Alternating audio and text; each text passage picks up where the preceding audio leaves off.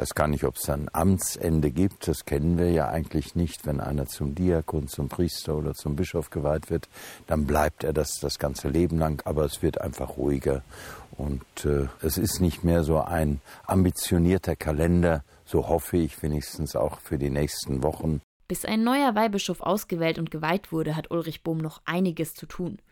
Eine Sache hat er sich für diesen Herbst aber trotzdem fest vorgenommen. Ich bin ja viel auf den großen Pilgerrouten der Welt unterwegs gewesen und äh, da darf ich nochmal vom Bayerischen Pilgerbüro eine Gruppe begleiten nach Santiago de Compostela und der Jakobsweg bedeutet mir sehr viel und da freue ich mich natürlich sehr drauf. In Santiago de Compostela war Ulrich Bohm schon mehrmals, zu Fuß und mit dem Fahrrad. Pilgern und der heilige Jakobus sind für den Würzburger Weihbischof Herzensangelegenheiten. Die Jakobsmuschel hat es sogar in sein Bischofswappen geschafft. Die Muschel steht eigentlich für den Pilgerweg insgesamt, dass unser ganzes Leben ein, ein Pilgerweg ist, dass wir äh, von Anfang bis zum Ende, von der Geburt bis zum Tod, dass das Leben ein Pilgerweg ist. Das setzt Ulrich Bohm auch direkt um. Vor seiner Bischofsweihe ist er von seiner letzten Stelle in Miltenberg nach Würzburg gepilgert. Ich habe das auch vorher schon gemacht. Vom Frammersbach bin ich auch nach äh, Miltenberg gelaufen und dann vom Miltenberg nach Würzburg. Während seiner Zeit als Pfarrer von Miltenberg machte Ulrich Bohm einmal deutschlandweit Schlagzeilen, als er während der Demonstration einer NPD-Jugendorganisation in Miltenberg 20 Minuten lang die Glocken läutete. Die Kundgebung wurde daraufhin abgebrochen. In den Medien wurde er als Don Camillo von Miltenberg oder Glöckner vom Untermain bezeichnet.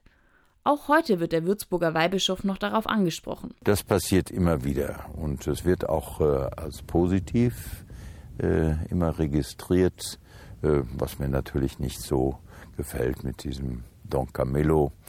Ähm, ich denke immer, der ist viel, viel größer als der damalige Pfarrer Bohm. Das Ganze war 2006. Drei Jahre später, am 25. Januar 2009, wurde er in Würzburg zum Bischof geweiht.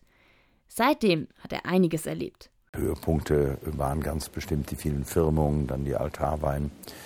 Ein Höhepunkt war ganz bestimmt oder war immer wieder äh, die Gemeinden zu erleben. Ich habe ja eigentlich das Glück gehabt, und das äh, ist wohl, was mancher Pfarrer ja wohl nicht so erlebt, dass in den Gemeinden oft viel nur alte Menschen sind. Die Kirchen werden leerer. Aber ich erlebe immer in der Regel volle Kirchen und junge Kirche.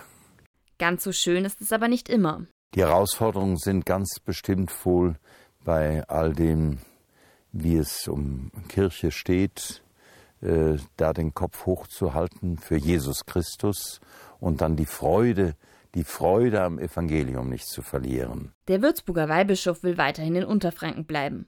Wo er dann leben wird, weiß er auch schon. Ich habe zwischendurch mal wohl überlegt, ob ich irgendwo an den Untermain ziehe oder äh, auch in den Spessart oder Richtung Miltenberg, aber nein, ich bleibe in Würzburg.